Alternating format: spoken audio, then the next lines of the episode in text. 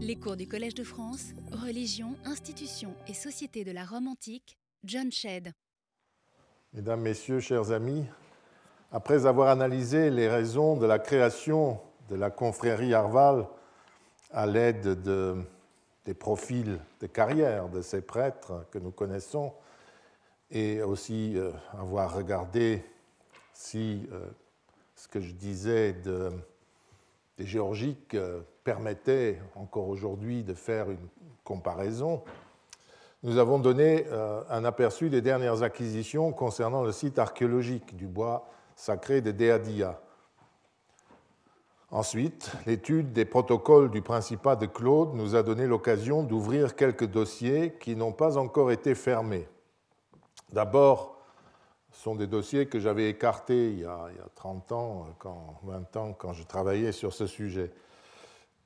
L'étude, donc d'abord euh, chez Claude à cette époque, celui d'un rêve fait par un chevalier dans lequel une statue de Claude aurait porté une couronne d'épis, mais à l'envers, qui ne peut pas conserver, je pense, là c'est résolu, les arvales, puisque d'abord la couronne des arvales ne se portait pas à l'extérieur du bois sacré, même pendant les deux jours de sacrifice à Rome, dans la résidence du président, les arvales ne portent jamais la couronne. Elle n'est portée que dans le bois sacré.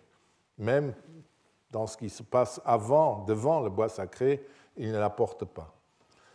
Euh, un deuxième dossier porté sur un trépied ou en marbre ou tumiatérion, comportant des symboles apolliniens et une couronne d'épis semblable à celle que portaient les arvales, sur laquelle se tient un volatile identifié par certains à un aigle.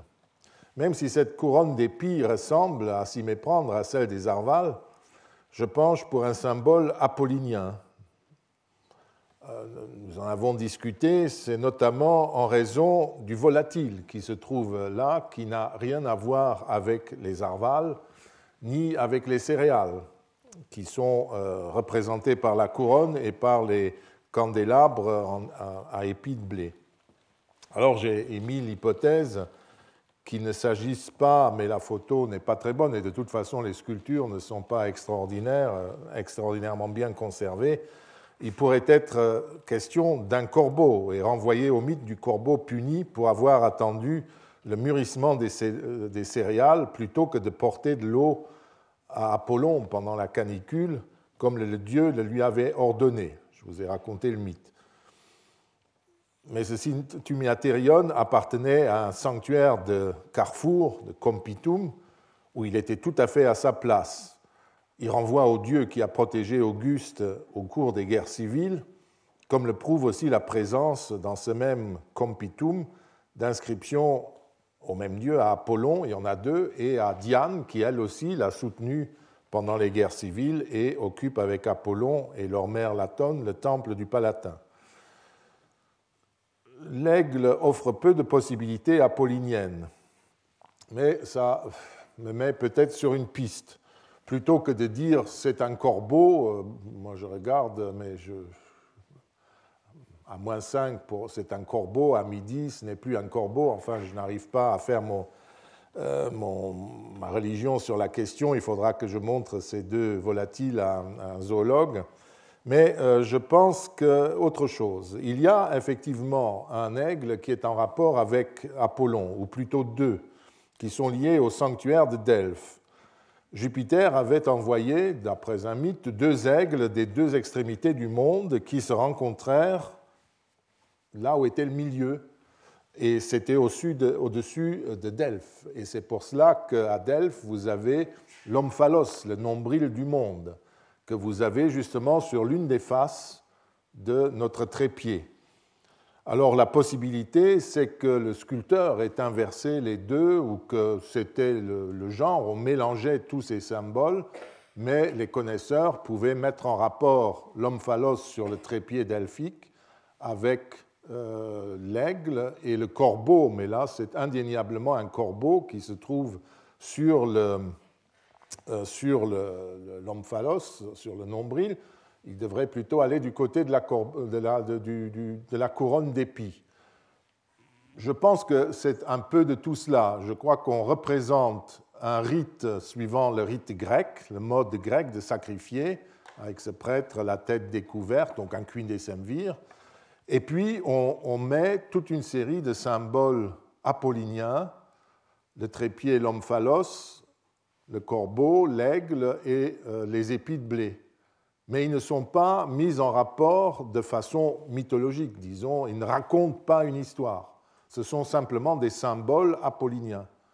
Je crains qu'on ne puisse pas aller plus loin. Je continue de discuter avec des historiens d'art et je vais montrer euh, ces deux poulets à un, ornithologue ou un, zoologiste, un zoologue, pour qu'il me dise ce que je devrais en retenir, mais je penche plutôt pour une solution de ce type. Donc vous voyez, même les problèmes qu'on ferme euh, se ferment difficilement et résistent. Dans une liste de présages annonçant euh, l'accession euh, l'accession au pouvoir du futur Auguste, Suétone et Cassius Dion mentionnent une anecdote concernant le jeune Octave. Un aigle lui aurait arraché un bout de pain qu'il lui aurait ensuite rendu, reconnaissant en quelque sorte le destin auquel il était promis. Dans un article de 1994, Estelle Bertrand et Canville choisit de voir dans ce présage une allusion au retour, je cite, de l'âge d'or avec le règne du princeps qu'exprime la restauration du culte de Dia. Pourquoi pas? Il reste que pour établir le lien en question, il faut supposer que le témoignage de Suétone est fortement corrompu. Le site du bois sacré se trouvait à l'époque d'Octavien, près du sixième mille de la Via Campana, et même après la création de la Via Portuensis par Claude, qui priva la Via Campana de son premier mille, nous sommes encore à cinq mille. Je ne vois pas ce qui aurait pu occasionner une telle erreur. Entre 5 et 6, je vois, mais à 4, je commence à avoir des, problèmes. Euh, et cela surtout dans la mesure où, au-delà du premier mille de la Via Campana, la zone entre ce, faubourg proche de Rome et le bois sacré de Deadia était relativement, sinon presque entièrement vide de monuments publics. Il y avait des villas et des jardins, mais euh, pas de monuments publics. Et s'il s'agit bien du bois sacré de Deadia dans ce récit, on peut penser que sa localisation était connue. Les sources, d'autre part, mentionnent un némus. Hein, vous pouvez voir, c'est évidemment c'est un nemus in nemore et non pas un, donc un bosquet, un bois cultivé, ce qui n'est pas la même chose qu'un lucus, ce que nous traduisons par bois sacré, c'est-à-dire c'est un ensemble d'arbres non cultivés, d'après les représentations, hein, et euh, que, euh, qui est attribué à la divinité et qui comporte en son centre une clairière où se trouve un hôtel, un temple, etc. Donc euh, déjà, de nouveau, un autre terme. Et une fois de plus, si le récit du présage voulait instaurer un semblable lien, pourquoi n'a-t-il pas utilisé le terme correct? Donc la distance, le terme utilisé, dia totalement absente. Et euh, il y a aussi une chose qu'à l'époque, Estelle Bertrand, évidemment, ne pouvait pas savoir, euh, c'est qu'avant les années 34-28 avant Jésus-Christ, le bois sacré de Deadia n'existait pas encore ou était en voie de construction. On ignore bien entendu la date de ce présage, mais il se situe a priori à une époque où Octave, qui s'appelait effectivement encore Octavius à cette époque, était encore jeune. Enfin, il s'agit d'un présage qui annonce l'élévation future du jeune homme plutôt que le retour à l'âge d'or, puisqu'à l'époque, il, était de n'était de toute évidence pas encore triumvir. Donc c'est quelque chose qui a été euh, bricolé après, mais euh, je ne vois pas le rapport. Je maintiens donc l'opinion euh, que j'avais retenue en 1987 ou 1990, selon laquelle cette histoire ne concerne malheureusement pour moi, pas le bois sacré et Dia. Même, je vous l'ai dit, si je suis a priori friand de documents antérieurs à la fin du 1er siècle avant Jésus-Christ qui mentionneraient le lieu et le culte. Pour en terminer avec les documents que j'ai écartés de ma documentation, je citerai encore brièvement ici une hypothèse formulée par le regretté Geza Alfeldi, qui euh, développait une suggestion faite par Mommsen dans le corpus des inscriptions latines que Wilhelm Hansen, le fouilleur, le premier fouilleur de ce site et l'éditeur du volume, euh, écarte, enfin, du volume euh, du CIL, modifie un peu en écrivant qu'il pouvait s'agir des frères Arval ou d'un autre collège dont l'empereur pouvait être membre. Kesa Alfeldi, euh, dont le goût pour les restitutions des inscriptions euh, désespérées est connu, ne pouvait manquer de tomber sur ce document qui lui fournissait une documentation importante s'il pouvait le rattacher aux Arval. Il propose donc la restitution suivante. Voilà donc euh, l'article dans lequel il a proposé en 1994 et euh, le petit bout euh, dont il s'agit, c'est cela. Ça, c'est conservé et les restitutions faites dans le corpus des inscriptions par Wilhelm Hensen et sur la suggestion de Mommsen, fratres, c'est ça qui renvoie aux Arval tel qu'il figure dans le corpus. L'idée d'Alfeldi en lisant ce texte il était en train de préparer la réédition du, dernier fascicule de la ville de Rome, euh, était que les Arval avaient voulu dresser à Rome, Romae, il y a euh, locatif, hein, à Rome, il s'est passé quelque chose, et donc ils pensent qu'à Rome, comme Mommsen et Hensen, euh, l'empereur, enfin, on a dressé un, monument destiné à célébrer la présidence de l'empereur. Dans la mesure, euh, et comme euh, Alfeldi le notait dans son article, je n'avais pas jugé nécessaire à l'époque de discuter ce fragment d'inscription sur lequel il me semble maintenant utile de revenir, peut-être la dernière fois, euh, ceci pour plusieurs raisons. La pierre est relativement, voilà donc la restitution que Alfeldi propose, qui est plus claire que dans le corpus. La pierre d'abord est relativement petite, 21 cm sur 16, c'est-à-dire c'est un petit bloc comme ça, ce qui ne fait pas grand-chose pour le reste de l'inscription, avec des caractères d'un centimètre, virgule sauf pour le titre où il mesure quelques 2 à 2,5 cm. Ma première objection concerne la nature même du monument en question. Admettons qu'il s'agisse d'une base de statue, comme on l'a supposé, ou d'une aidicula, une chapelle, comme le proposait Alfeldi. La chapelle ou la statue en question ne devait pas être bien grande, ce qui serait surprenant pour une confrérie sacerdotale de l'importance de celle des Arvales. Nous ignorons malheureusement la provenance de la pierre, autre problème. La petite taille, si elle venait clairement d'un quartier de Rome, ce serait déjà une information. Ou si on disait qu'elle vient euh, du site du bois sacré, ce serait aussi intéressant. La petite taille des lettres, 1 cm, rappelle la taille des lettres des protocoles des Arvales ou les documents officiels du même type qui contenaient par exemple les termes d'une décision impériale. Mais les protocoles des Arvales n'ont pas leur place à Rome, il n'y en a aucun. Et si l'inscription appartient au bois sacré des Arvales, c'est nécessairement de là qu'elle vient, comme d'ailleurs tous les autres fragments de protocoles Arval découverts à Rome. Hein, ça, euh, déjà à la fin du XVIIIe siècle, Gaetano Marini, le premier éditeur de ces inscriptions, avait prouvé très clairement que toutes ces inscriptions qu'on trouvait de ci, de là à Rome, ces plaques Arval, venaient du, sixième mille de la Via Campana. Mais quel besoin alors, si cette pierre se trouvait au bois sacré euh, des Arval, quel besoin alors pour, pour des aristocrates comme les Arval de signaler le fait qu'ils avaient souhaité laisser à Rome même un monument témoignant de la bienveillance du prince à leur égard N'importe quel sénateur ou chevalier romain pouvait le savoir à partir des décrets impériaux éventuels ou des discussions menées au Sénat. Il s'agit plus vraisemblablement de la dédicace d'une statue du prince, comme par exemple celle des Sodales Titii, euh, faite en l'honneur de Vespasien, sans pour autant l'accompagner de, considérations témoignant euh, de leur souci d'informer les habitants de Rome des bienfaits de l'empereur. Ils mettent simplement un titre, c'est une vraie inscription assez grande.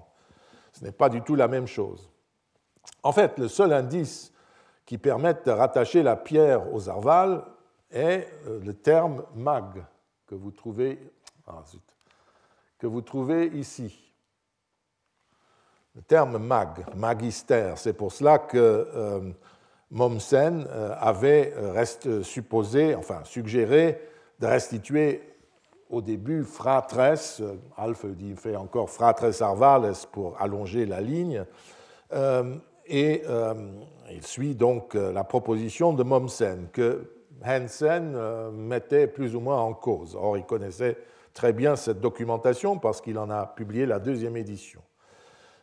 Toutefois, comme le facsimilé produit par Geza Alfeldi le montre, il n'y a aucun espace entre le bord et le G de magister. De sorte que il n'est pas nécessaire de, restituer magister ou magisterio ou magisteri. Il est tout à fait possible aussi de restaurer magni, magno, magnum, magnas, enfin tout ce que vous voulez. Si euh, il y avait comme dans euh, l'inscription telle qu'elle est publiée dans le corpus, un espace ici, on attendrait un point, mais enfin, bon, il n'y a pas de point, peut-être elle était certainement cassée. À ce moment-là, euh, il y aurait discussion. Ça serait magister, magistro, magisteri, euh, tout ce que vous voulez, magistri, mais pas dans la version que Geza Alfeldi a pris le soin de faire dessiner. Il ne peut pas, enfin, il n'est pas prouvé du tout qu'il s'agisse de magisterio. Et avec cette possibilité, on perd le seul élément susceptible d'instaurer un lien fort avec les Arvales. En bref, pas plus aujourd'hui qu'il y a 30 ans, je ne crois que cette inscription appartienne au corpus des frères Arval, pas plus que les inscriptions, les, deux dernières lignes restituées par Geza Alfeldi.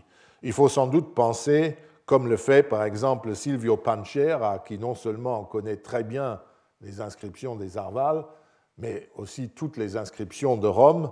Il faut penser avec lui aux vicomagistri, ceux qui géraient les sanctuaires des carrefours, on vient d'en parler euh, à propos du trépied, et euh, qui ont pu dresser quelque part euh, un remerciement à Adrien parce qu'il avait fait quelque chose, encore que Romae est un peu bizarre, ou alors une dédicace quelconque autorisé par Adrien dans un lieu public et qui parlait de Dieu sait quoi, euh, euh, on ne sait pas très bien. Ces dossiers, donc, une fois fermés, peut-être pour l'essentiel de manière définitive, en tout cas aussi longtemps que des documents nouveaux n'auront pas été découverts, nous pouvons revenir à l'empereur Claude pour essayer de voir ce que nous apprennent les procès-verbaux des Arvales sur des initiatives prises par l'empereur. Comme je l'ai déjà dit, Claude était relativement maladroit, il parlait mal, avait un humour imprévisible et se laissait manipuler par les femmes et ses affranchis. Les Romains se moquaient de lui, surtout les sénateurs. Intellectuel et porté à l'érudition, il tranchait net sur ses prédécesseurs, et cette inclination contribuait aussi à faire de lui un objet de surprise et de plaisanterie, parce que Auguste et Tibère étaient loin d'être des ignorants, c'était même des, hommes très éduqués et très savants, mais euh, ce n'étaient pas des érudits, ce n'étaient pas des antiquaires qui passaient la journée dans des bibliothèques pour chercher ou trouver tel ou comprendre tel document, ce qu'était réellement Claude. Donc, dans l'aristocratie, on souriait au, moins. Mais il reste qu'à relire les chapitres qui lui sont consacrés par Tacite et Suétone, on se rend compte qu'il n'a probablement pas été un mauvais empereur. il a aussi tenté, une génération après la mort d'Auguste et deux générations après la création du nouveau régime politique, de réformer l'État, ou plutôt de le compléter, de rationaliser le fonctionnement de l'État, de la République, comme on disait, tel qu'Auguste l'avait euh, créé. À se limiter à ses seules initiatives religieuses, je ne veux pas aller plus loin, on décèle clairement chez lui une volonté affirmée d'imiter la voie tracée par Auguste. Cela, n'importe quel Romain le comprenait, et tout lecteur de Tacite ou de Suétone peut s'en rendre compte, encore aujourd'hui. Mais c'est précisément la manière dont il procédait qui peut nous apprendre ce qu'était une réforme ou une restauration religieuse chez les Romains, et la manière dont avait procédé Auguste, dont nous avons en creux la démarche chez lui. Et comme on en a beaucoup parlé, donc c'est intéressant de relire ces textes. La première indication euh, que nous avons se réfère au, euh, se réfère, c'est chez Tacite, au principat précédent. L'augure du salut, qui avait été négligé depuis 25 ans, le manuscrit porte Septuaginta, Quinque et Septuaginta annis, mais vraisemblablement c'est René Cagna, lointain prédécesseur, qui avait corrigé cela. Il y avait une erreur dans le manuscrit où euh, le nombre d'années était écrit euh, par euh, des chiffres. il y a un L qui est venu s'ajouter, on ne sait pas trop, c'est 25 ans. Et donc l'augure du, du, salut avait été négligé depuis 25 ans. On décida de le prendre à nouveau et de continuer dans la suite.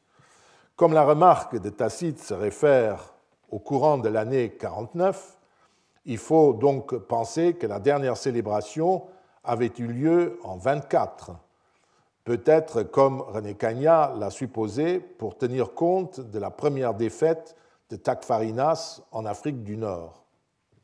La référence à Auguste est tout à fait compréhensible puisque c'est lui qui avait d'abord restauré cet augure qui était peu à peu tombé en désuétude à partir de 24. Il en allait de même pour le pomerium, la limite, le texte continue par, là, hein, pour le pomerium, c'est-à-dire la limite juridique de la ville de Rome, que Claude voulait agrandir, à ce taille près que le projet de Claude fit naître une polémique dont nous avons parlé il y a quelques années, dans la mesure où en droit sacré strict, euh, on ne pouvait étendre cette limite juridique, le territoire de Rome au sens propre, qu'en agrandissant parallèlement le territoire romain, et cela ne pouvait se faire qu'en Italie. Ça ne pouvait pas valoir pour l'extension de l'Ager Romanus, le territoire de Rome, à l'extérieur des limites de l'Italie.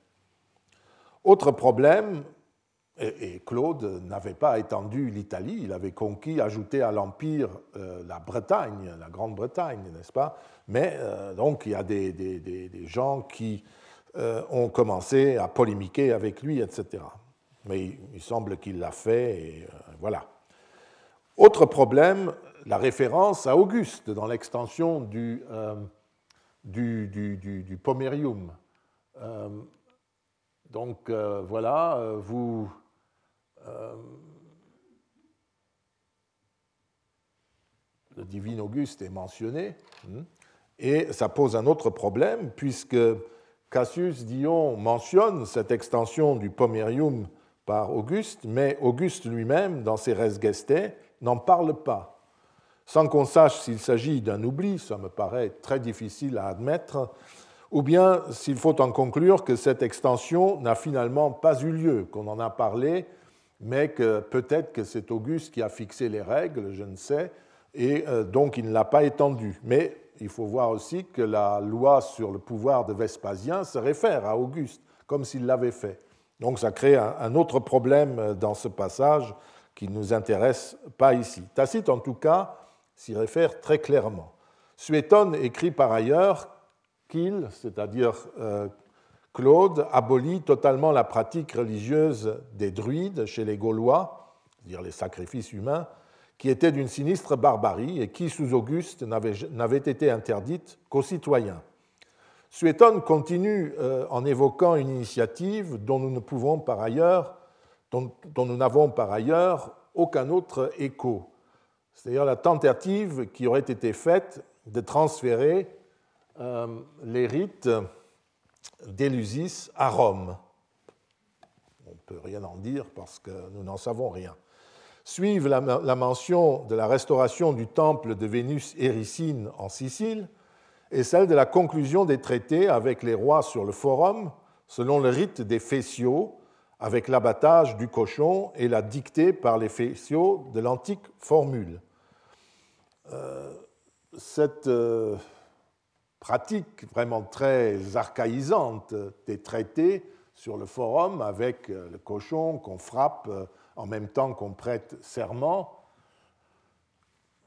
semble avoir été euh, de nouveau une initiative augustéenne, parce qu'il y a des monnaies des auréis augustéens qui représentent, euh, à propos d'un traité avec la cité de Gabi, près de Préneste, Palestrina, où on voit deux personnages, sans doute des Phéciaux, conclure un traité, et l'inscription dit que c'est le renouvellement du traité avec euh, Gabi, comme on renouvelait chaque année le traité avec l'Avinium, etc.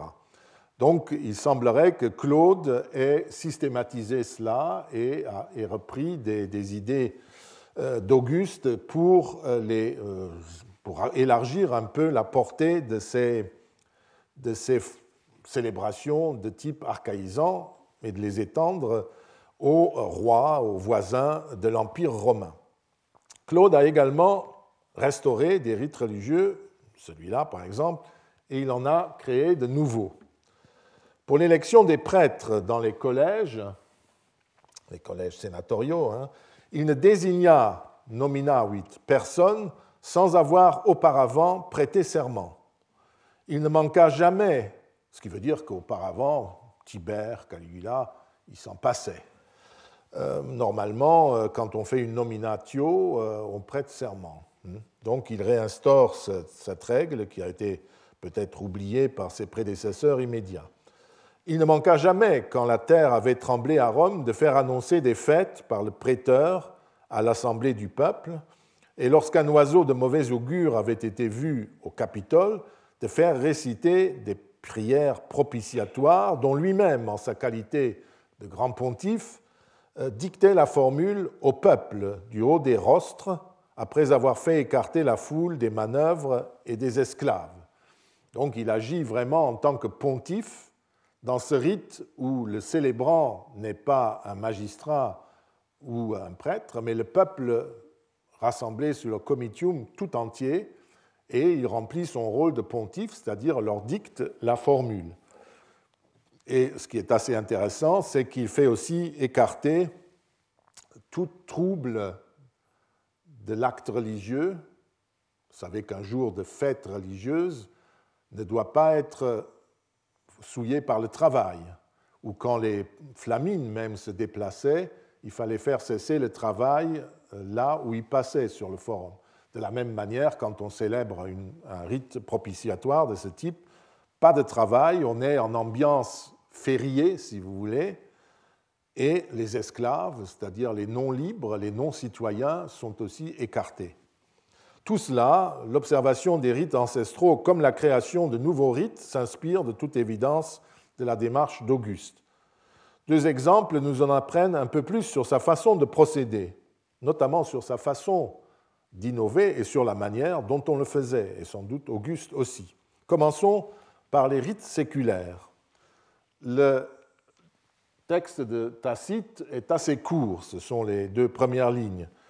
Il rapporte qu'en 47, 800 ans après la fondation de Rome, 64 ans après les jeux séculaires d'Auguste, on pu revoir ces jeux. Malheureusement, et vous voyez qu'il parle de ludi euh, saeculares. Malheureusement, il ajoute qu'il ne dira rien, c'est dans le long développement, il aurait mieux fait de nous dire euh, ce qu'il avait sur le cœur, mais euh, il ajoute qu'il ne dira rien en des raisons qui avaient poussé les deux princes à organiser les jeux en question, parce qu'il en avait suffisamment parlé dans les livres qu'il a composés sur l'histoire de Domitien, c'est-à-dire dans les histoires dont malheureusement les livres concernés sont perdus. Tacite était queen des Semvir et il a donc participé personnellement à la célébration des Jeux de Domitien en 88 après Jésus-Christ. Le texte est néanmoins euh, relativement précis. On apprend que dans le programme des Jeux du cirque, qui lors des Jeux séculaires concluait ces cérémonies, on avait donné un jeu de Troie, l'usus Troiae, un exercice d'équitation exécuté par de jeunes nobles qui se chargeaient puis se séparaient alternativement. Euh, donc, euh, il en parle parce que Britannicus, le jeune Britannicus et le jeune Domitius, c'est-à-dire Néron, avaient participé à cette cavalcade.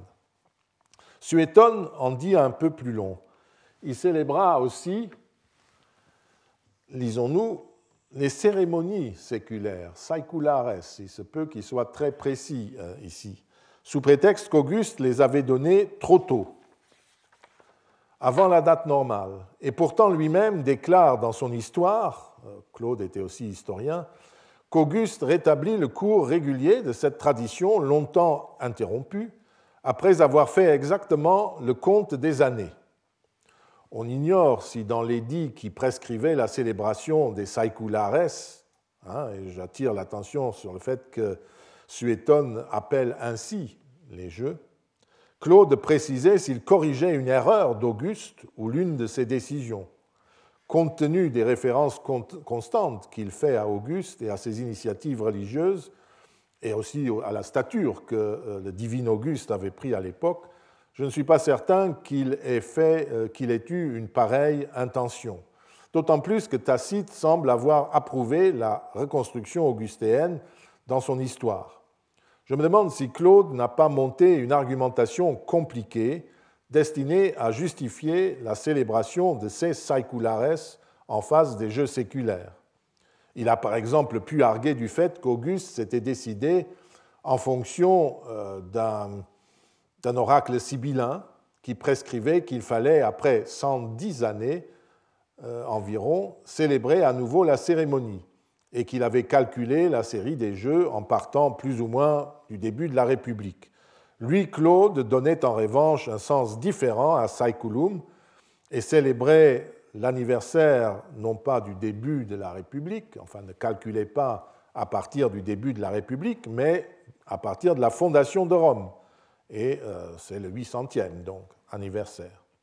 On peut imaginer que c'est à la date traditionnelle de cet événement, le 21 avril, que les saeculares avaient lieu, ce qui ferait aussi un changement par rapport à la date du début euh, juin qu'on trouve chez, euh, euh, chez, Auguste et chez Septime Sévère. Jusqu'à récemment, on en était là, on voyait ces textes, on était perplexe, même si on pensait que c'est une histoire embrouillée typiquement claudienne, et on était perplexe parce que jusqu'à récemment, un fragment des jeux séculaires était attribué à ces jeux de Claude. Euh, et euh, il l'empêchait de progresser dans la compréhension de tout cela.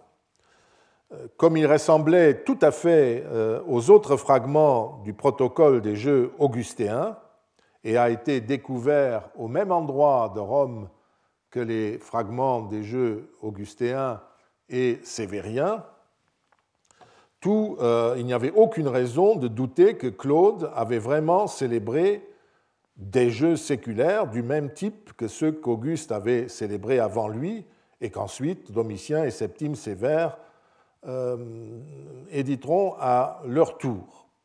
Et euh, c'est tout à fait ce qu'on trouve dans les textes augustéens, par exemple, si vous regardez le détail. Il y avait quelques petits problèmes avec les prêtres pour la prosopographie, c'était difficile parce que euh, ces personnages étaient quand même surtout augustéens, mais comme c'est des très grands nobles, ils avaient souvent des fils euh, ou des pères euh, qui pouvaient vous tirer d'affaire. Et comme le faisaient les spectateurs des jeux claudiens, les savants modernes mettent cette initiative saugrenue sur le compte des bizarreries de l'empereur.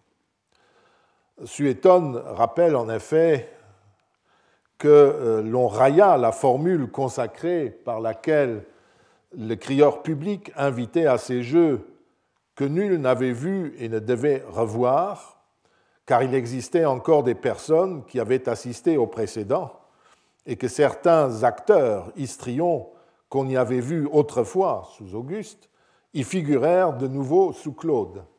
Donc on se moquait de lui. Or, tout cela est tombé par terre il y a une vingtaine d'années quand deux nouveaux fragments des Jeux augustéens furent localisés euh, dans le musée des offices de Florence et publiés par euh, Luigi Moretti, le père de Nanni Moretti. Ces fragments euh, peuvent être joints aux fragments augustéens que je viens de montrer et établis qu'il n'est désormais plus question euh, de jeu claudien. Ça, c'est le fragment euh, que je vous ai montré et qu'on considérait comme claudien. Tout cela, c'est euh, l'inscription augustéenne. Et voilà les deux fragments qu'on a trouvés, qui sont jointifs, même si ici, dans le texte, il y a une lacune, et qui surtout collent parfaitement avec le fragment A, qui est celui qu'on attribuait à Claude. Et tout cela est parfaitement euh, augustéen. Voilà le, fragment C, ça ne nous intéresse pas ici, mais voilà, vous voyez là où se fait le collage, euh, ici, euh, il manque deux lettres, mais c'est tout à fait le texte augustéen, et il n'y a plus de problème prosopographique non plus, ce sont bien les prêtres de l'époque d'Auguste qui posaient autrefois des problèmes, etc. Donc il n'y a pas de protocole des saeculares claudiens quel que soit le nom qu'on leur donne, ce qui change totalement les données et nous éclaire sur la manière d'innover de l'empereur. Il ne fait aucun doute que Claude a souhaité créer un grand événement comparable au jeu séculaire d'Auguste, surtout autour de l'année de sa euh, censure. C'est aussi la première censure du peuple romain depuis, euh, depuis Auguste. La découverte épigraphique récente montre qu'il ne s'est pas simplement contenté de célébrer à son tour des jeux séculaires, en critiquant éventuellement la chronologie des jeux augustéens, c'est-à-dire en fait un, oracle sibyllin, euh, ce qui aurait été compliqué pour un empereur et grand pontife, même si une pareille pédanterie entêtée correspondrait assez bien à l'image que donnent de lui les sources. Mais les idées reçues sont parfois erronées. Claude, je pense, a procédé de façon beaucoup plus habile. Il choisit en réalité de célébrer une autre fête séculaire, celle qui marquait les centenaires de la fondation de Rome. Les sources ne nous disent rien de ces célébrations et se contentent de mentionner la présence du lusus dans les jeux conclusifs et la formule du praiko qui convoquait les spectateurs que je vous ai euh, montré. Les sacrifices, euh, oui, bon, ça vous n'avez pas besoin, voilà la formule. Les sacrifices étaient-ils par ailleurs nocturnes et diurnes, comme lors des jeux séculaires? Étaient-ils célébrés en l'honneur des mêmes divinités? Euh, les, parcs, euh, les Illicis, Terre-Mère, Jupiter et Junon, Apollon et Diane. Nous ne savons euh, rien de tout cela. Est-ce que c'était célébré au Terrentum, sur le champ de Mars, où les inscriptions ont été trouvées euh, près du Ponte Garibaldi, euh, à Vittorio Emanuele, et, euh, et puis au Capitole et au, Palatin, on n'en sait rien. Rien n'est impossible, mais lors des centenaires suivants, célébrés par Antonin le Pieux en 148, puis par Philippe l'Arabe en 248, nous n'en apprenons pas davantage. Nous savons juste qu'ils ont célébré des jeux. On, parle de, on a des représentations d'éléphants ou d'animaux euh, montrés au cirque, mais rien sur la célébration. Il convient donc d'être très prudent. On retiendra cependant que Claude a repris une initiative d'Auguste pour célébrer une nouvelle fête. Il a pu reprendre certains des éléments des jeux augustéens, probablement pas tous, car la tradition postérieure, je le répète, de ces centenaires l'aurait sinon plus ou moins clairement euh, mentionné. Je suis personnellement persuadé que les rites séculaires de Claude, tout en reprenant des segments des jeux séculaires augustéens, avaient leur propre logique et leur programme rituel euh, à eux. Les farceurs profitaient évidemment de l'occasion pour se moquer de l'empereur, mais en réalité, aucun auteur ne juge ridicule, ça aussi il faut le noter, la décision de l'empereur. Tacite écrit que les deux empereurs avaient leur motivation propre, sans se moquer autrement de Claude. Pourtant, il a la dent dure. Spéculer sur le contenu du livre perdu des histoires ne me paraît pas de bonne méthode ici. Un autre exemple de la manière qu'avait Claude de réformer et d'innover concerne les aruspices. L'intérêt de l'empereur pour la langue euh, et la culture étrusque est mentionné par les auteurs anciens. L'initiative suivante entre dans cette catégorie, mais concerne avant tout une institution divinatoire romaine. Il ne s'occupait pas des affaires de l'étrurie. Lisons d'abord le texte. C'est chez Tacite. Il appela ensuite la délibération du Sénat sur le collège des Aruspices pour ne pas laisser périr par négligence la science la plus ancienne de l'Italie. Souvent, et on considère que c'est un extrait du Senatus Consulte ou de son discours en tout cas, euh, la motion qu'il présenta au Sénat, souvent dans les calamités publiques, dit-il, on avait recours à eux et leurs avis avaient rétabli les cérémonies sacrées et les avaient fait plus religieusement observer par la suite. Les premières familles d'Étrurie, soit d'elles-mêmes, soit sur le conseil du Sénat romain, avaient gardé cette science et l'avaient transmise à leurs descendants, zèle bien refroidi maintenant par l'indifférence publique, c'est-à-dire officielle, pour euh, romaine, hein, pour les connaissances utiles et aussi parce que les superstitions étrangères se répandent je suppose que ces euh, superstitions étrangères ne sont pas, comme le suppose euh, Henry Furneaux, le grand éditeur des, Annales, les religions juives et chrétiennes, mais plutôt l'art des Chaldéens et des astrologues. En tout cas, sans doute, continue Tacite, l'état présent de l'Empire était tout à fait... Enfin, c'est Claude qui est censé parler. L'état de l'Empire était tout à fait florissant, mais c'était une reconnaissance justement due à la bonté des dieux de ne pas mettre en oubli dans la prospérité les rites pratiqués dans les temps difficiles. Un senatus consul chargea donc les pontifes de juger ce qu'il fallait conserver et affermir, dans l'institution des aruspices. J'ai incité sur le fait que Claude s'inspirait d'Auguste ou s'appuyait sur les initiatives qu'il avait eues pour en créer d'autres de son cru. Le cas des aruspices est un peu différent, même si les raisons de l'initiative restent les mêmes. Il s'agit là encore de ranimer une institution qui risque de disparaître en raison de l'indifférence publique pour les connaissances utiles, publica circa bonas artes socordia, comme Claude l'aurait proclamé au Sénat. J'attire en passant votre attention sur la forme du discours que Claude est censé avoir prononcé au Sénat, euh, sa motion, hein, telle que Tacite la rapporte et qui pourrait avoir été recopiée effectivement du Senatus Consulte. Regardez aussi la proposition qu'il fit pendant sa censure, toujours en 48, au Sénat romain pour que les notables de Gaule narbonnaise soient acceptés parmi les sénateurs. Un discours en partie conservé à la fois chez Tacite et sur une célèbre inscription de Lyon. On comprend les critiques des Romains devant ce style épais qui se perd dans l'énumération d'arguments de plus en plus érudits et qui avoir, qui semble avoir précédé sa proposition que nous venons d'évoquer, de célébrer le 800e anniversaire de Rome, là aussi. Manifestement, il avait l'art de ces motions euh, incompréhensibles. Revenons aux aruspices. L'empereur regrette donc la décidia, l'inactivité, la socordia, la négligence dont témoigne le peuple romain à l'égard d'une de ses plus vieilles traditions.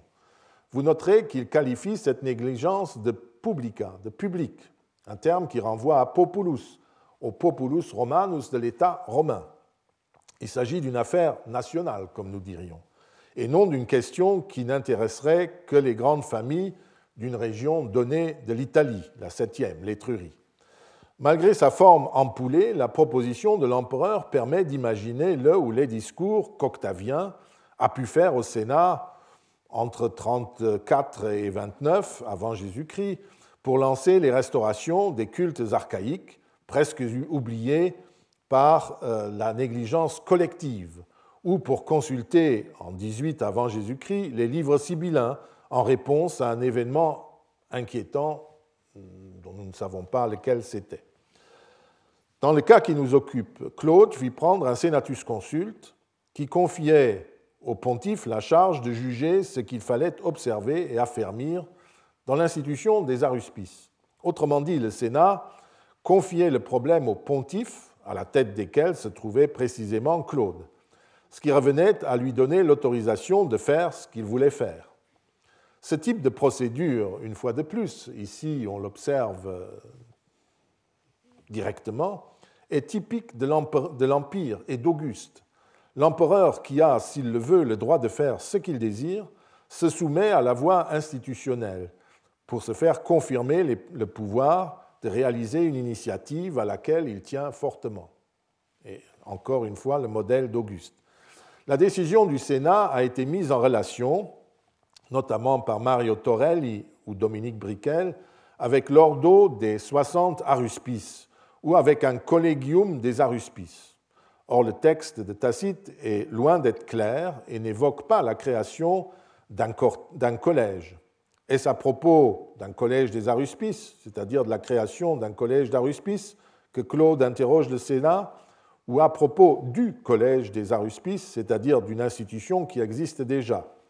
Un document en travertin, oui, pour l'archaïsme, euh, à l'époque julio-claudienne, il y a un article de Bongiorno dans Jura de 2013 qui euh, revient sur ces, politiques archaïsantes. Il y a une inscription donc euh, de la fin de la République qui euh, nomme un certain Vinuleius qui est arispex ex sexaginta. Et cela prouve, sauf vraiment surprise, que euh, ce collège, enfin ce, collège, oui, des 60 aruspices existait bien avant Claude. Nous connaissons par ailleurs un certain nombre de ces 60 aruspices qui servait en fait souvent d'aide aux magistrats romains, aux proconsuls et légats qui euh, devaient euh, prendre des auspices et euh, faire de la divination pendant leur gouvernement, leur campagne militaire.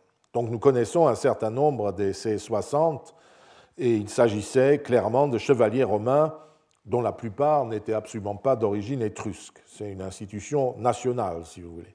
On peut certes supposer que Claude considérait les aruspices dont il parle comme l'équivalent étrusque des autres sacerdoces extra-urbains qui appartenaient à des cités du Latium, tels les Laurentes de l'Avinium, qui n'étaient pas du tout de l'Avinium, qui étaient du monde romain, parce qu'à l'Avinium, il n'y avait plus personne.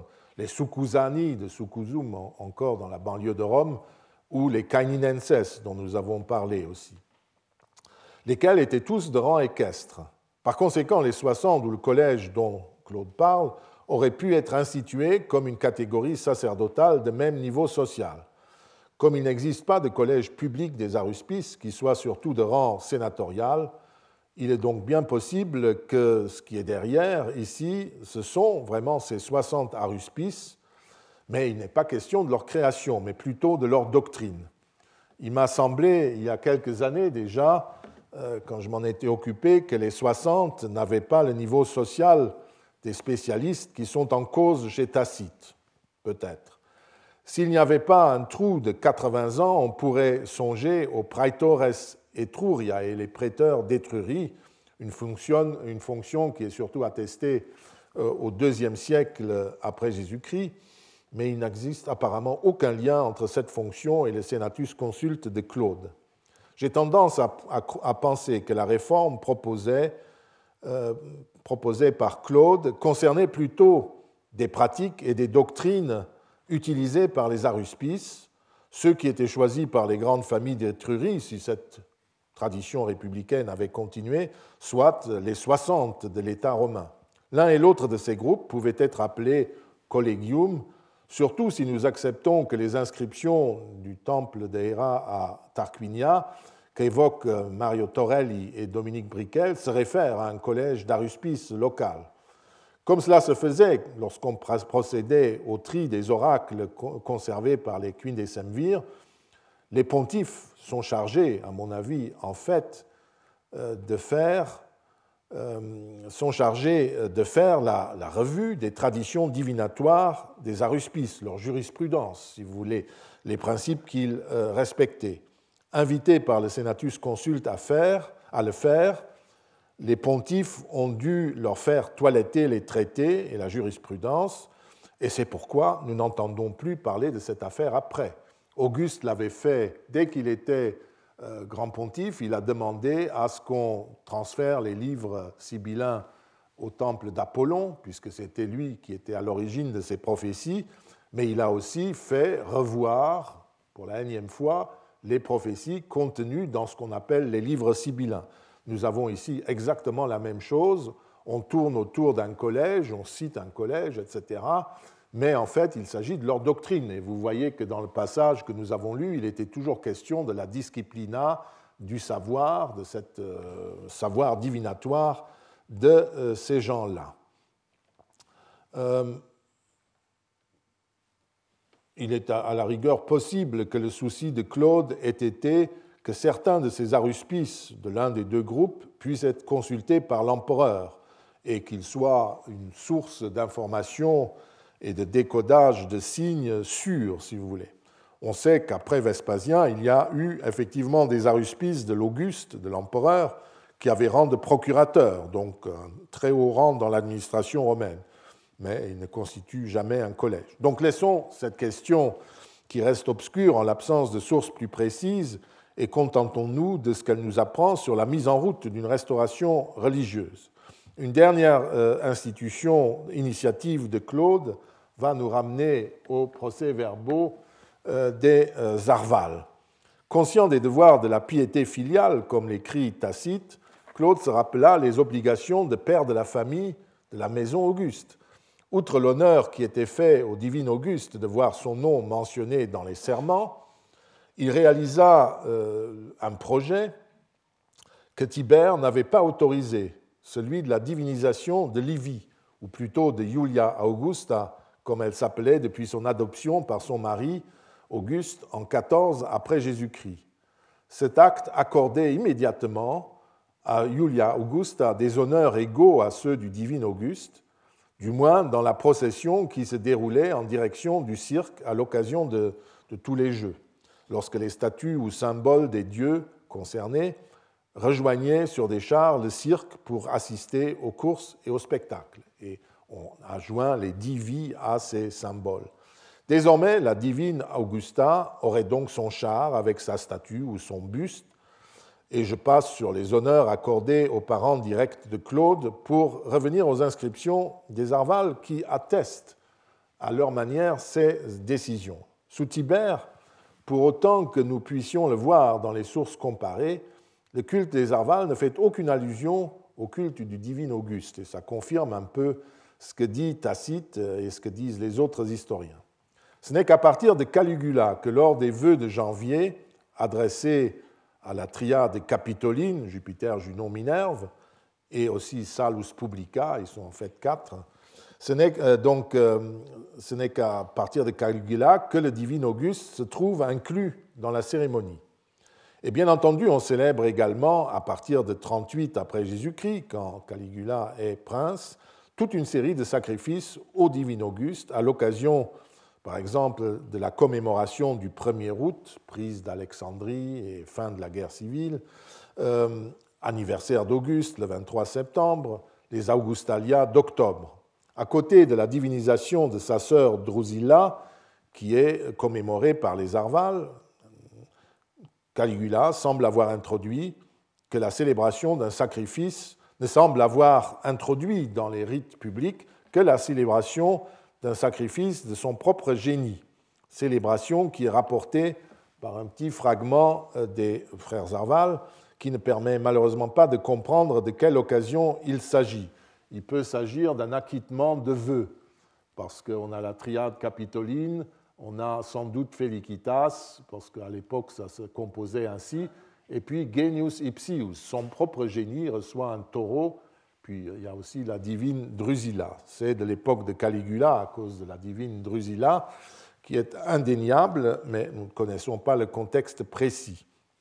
Je vous avais déjà parlé il y a longtemps de cette inscription parce que c'est le seul texte parmi les Arvales, c'est quand même assez long ce que nous avons, où il y a quelque chose qui aurait pu scandaliser les conservateurs, euh, les sénateurs conservateurs romains. on n'a aucune trace du monstre qu'aurait été Caligula. on est assez perplexe hein, devant euh, cette donnée. Il s'ensuit en tout cas qu'avant Claude, le culte des empereurs divinisés et, le génie, et du génie impérial n'est attesté que de manière très sporadique et rare sur les documents des Arvales, qui sont pratiquement les seuls témoignages religieux publics directs que nous possédions. Voyons maintenant ce que les documents rapportent pour le principat de Claude. Il se trouve qu'à peu près tous les fragments conservés entre 41 et 54, la durée du principat de Claude, évoquent des cérémonies où l'on sacrifie au divin Auguste et à la divine Augusta. C'est un fait qui n'a rien de surprenant car il est le fruit du hasard. Nous, avons un seul fragment qui a conservé, qui a conservé, oh, décidément, qui a conservé euh, le, rapport sur le sacrifice à Deadia. Tout le reste, ce sont des vœux ou des, du début de l'année ou à l'occasion de, de commémorations quelconques. C'est le hasard, c'est des fragments, des plaques très cassées, c'est comme ça. Il est en tout cas certain que les sacrifices célébrés à l'occasion de tel ou tel événement concernant la vie ou le statut d'Auguste et de Lévi constituaient sous Claude un élément important du culte. Hein, l'anniversaire d'Auguste, euh, la commémoration de la divinisation de Lévi, euh, les Augustalia, etc. Euh, rien de choquant à cela, puisque ces cultes avait été officiellement installé. Euh, donc il n'y a aucun, aucune tyrannie, parce que tout ça s'est fait tout à fait régulièrement par des votes du Sénat et toutes les, euh, décisions qu'il fallait. Et la divine Augusta a rejoint son divin mari au Temple Neuf, qui a été construit euh, à partir de, de, Caligula, parce que Tibère, là aussi, a bloqué ce chantier éternellement on relève seulement deux signes particuliers. D'abord le fait que lors des vœux concernant la maladie de son euh, successeur présumé, euh, pour la maladie en 54, euh, où il y a un sacrifice à la triade capitoline et salus publica populi romani, il n'est pas question d'un sacrifice genio ipsius, à son propre génie. Et d'ailleurs, dans les vœux publics euh, de 54, les Arvales ne, sacrifient pas aux divinisés. Il n'y a pas de divus Augustus ni la diva euh, Augusta. En comparant ces textes aux pratiques qui sont celles des principats de Caligula ou de Néron, on relève un certain nombre de différences, donc, notamment le fait que sous Néron, les divi comme les, le genius impérial sont mentionnés dans toutes les occasions, ce qui n'est pas le cas sous Claude. Le culte des divi est pourtant bien attesté, comme le souligne Suétone dans le texte que je vous ai montré. Mais ni chez Tacite ni chez Suétone, on ne trouve, dans les chapitres concernant Claude, la moindre accusation d'impiété ou d'arrogance à l'égard des dieux ce qui peut être mis en relation avec les modalités modérées pratiquées dans les sacrifices publics, alors que Caligula, pour autant qu'on puisse le voir, et Néron, euh, massivement, euh, mettaient partout, dans tous les sacrifices publics, notamment les vœux pour le salut de l'État ou d'autres sacrifices qui concernaient la vie de l'État, le divin Auguste, la divine Julia, le Genius de lui-même, etc., Claude ne le mettait que quand il s'agit d'anniversaire d'Auguste. C'était normal, ça se célébrait dans leur temple, le temple neuf, et parfois euh, on associait les autres dieux euh, au sacrifice, le jour anniversaire ou de commémoration propre. Mais on ne le mettait pas n'importe où. Et par exemple, dans les vœux pour la maladie de Néron en 54, on ne met que les dieux euh, officiels du peuple romain. Donc, si vous voulez, les protocoles des Arvales reflètent donc à leur manière une donnée politique bien spécifique qui peut nous expliquer un peu euh, ce qui nous désarme souvent. Nous lisons dans Tacite, Suétone, Cassius Dion et encore plus dans le pamphlet de l'histoire auguste des horreurs sur certains empereurs qui seraient des tyrans. Mais euh, en fait, quand nous avons des sources directes, nous sommes d'abord devant un paradoxe, nous ne voyons rien de choquant, mais en regardant de très près des sources directes, comme je viens de le faire, on peut voir que euh, d'un côté, ils suivent le modèle d'Auguste, comme Claude, il s'inscrit vraiment, il fait une réforme de l'État comme Auguste l'avait formé pour étendre, pour élargir, corriger, euh, remettre euh, au goût du jour certaines choses. Et puis pour ce qui est d'une pratique qui aurait certainement énervé beaucoup les conservateurs parmi les sénateurs, c'est-à-dire la présence du divin Auguste, de la divine Augusta, et surtout le genius de l'empereur vivant dans des cérémonies officielles de l'État romain, pas dans des commémorations de ces divis, eh bien, euh, c'est ça qui peut expliquer l'hostilité, ce qui a servi à construire le profil de tyran de certains empereurs de cette époque. Non pas que Caligula ou Néron n'aient pas été des tyrans ou des monstres, mais euh, le fait, on comprend comment l'image médiatique, comme nous dirions, a été construite à partir d'indices réels, mais qui ont été étendus et euh, exagérés immensément dans, après leur mort, évidemment, parce que de leur vivant, vous vous en doutez, il n'en était pas question. Je vous remercie. Retrouvez tous les contenus du Collège de France sur www.colège-2-france.fr.